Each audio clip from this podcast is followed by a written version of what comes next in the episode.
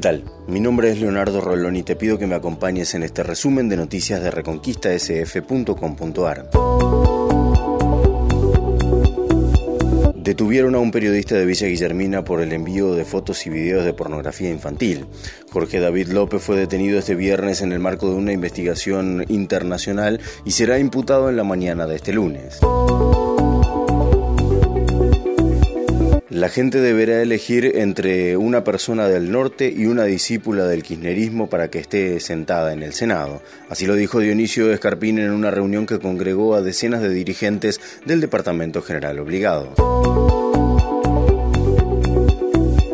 Con una multitud se inauguró la remodelación de la Plaza Central de Avellaneda. Centenares de niños con su familia fueron a disfrutar del nuevo espacio recreativo y de juegos que tiene ahora la Plaza Central de esa ciudad. Los Pandora Papers ponen en jaque al establishment mundial.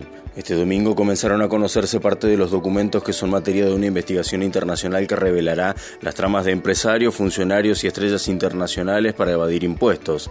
Se trata de una de las mayores filtraciones de documentos de este tipo y Argentina aparece como el tercer país con mayor cantidad de beneficiarios, entre los que aparecen, por ejemplo, Durán Barba, Zulema Menem y hasta deportistas como Ángel Di María o Javier Mascherano.